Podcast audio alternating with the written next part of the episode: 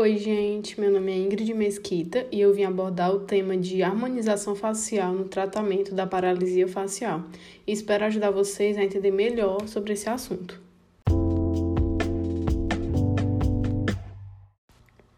Primeiramente, nós sabemos que a face é o retrato dos nossos sentimentos e das nossas emoções. E os responsáveis por essas expressões faciais são os músculos da face que são inervados pelas fibras motoras do nervo facial. Desse modo, é, possíveis alterações nesse nervo podem ocasionar diversos problemas, destacando-se entre eles a paralisia facial.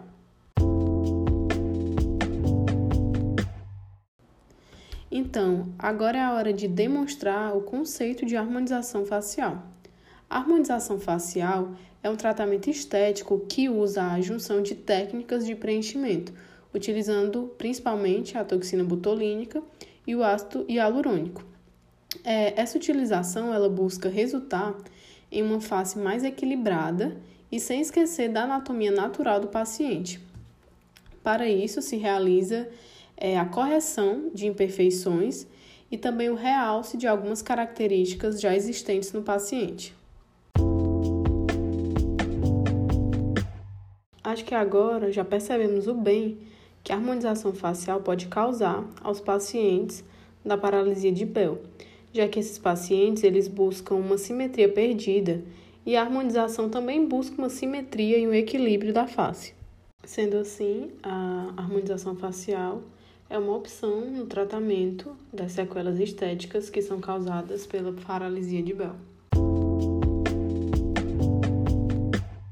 Eu trouxe agora um relato de caso abordado no artigo Harmonização Facial em Pacientes com Paralisia de Bell, relato de caso, dos autores Bruna Isabella Locatelli Goldoni, Camila Pereira da Silva e Rafael Vinícius da Rocha.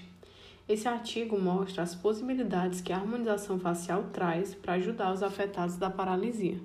A paciente centro do relato de caso possui 49 anos, já sofre com esse problema há 7 e nunca tinha procurado uma ajuda estética antes.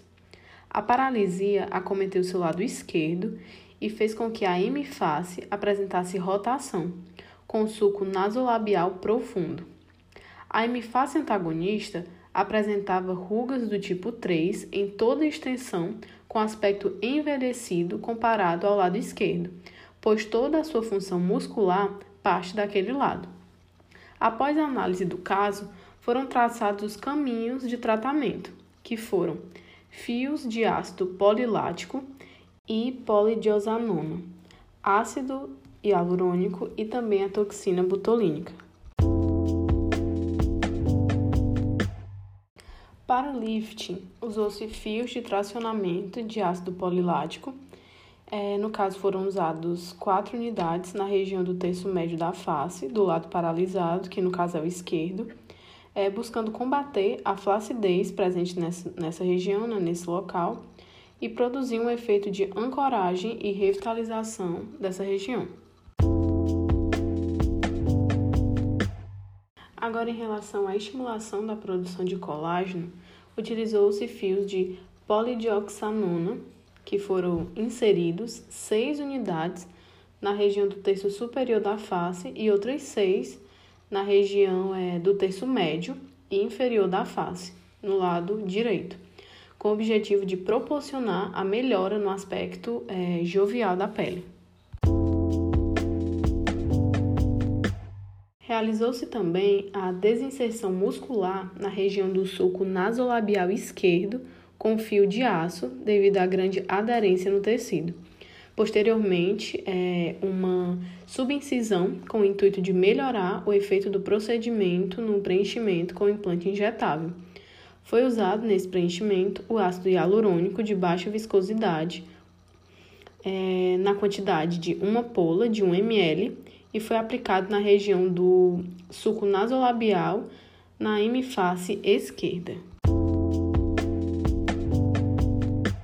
Para finalizar esses processos, foi usado é, a toxina botulínica do tipo A para o tratamento das rugas e harmonização do sorriso. aplicou-se no terço superior, médio e inferior da face no lado direito. Concluímos então que a harmonização facial é muito importante para esses pacientes, porque ela ajuda numa melhora da aparência física e também auxilia muito na saúde mental do paciente, aumentando assim a sua autoestima.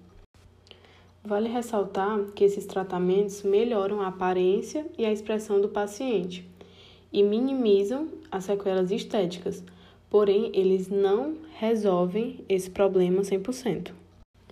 Então é isso, eu espero que vocês tenham gostado e tenham aprendido e se interessado um pouco mais por esse assunto.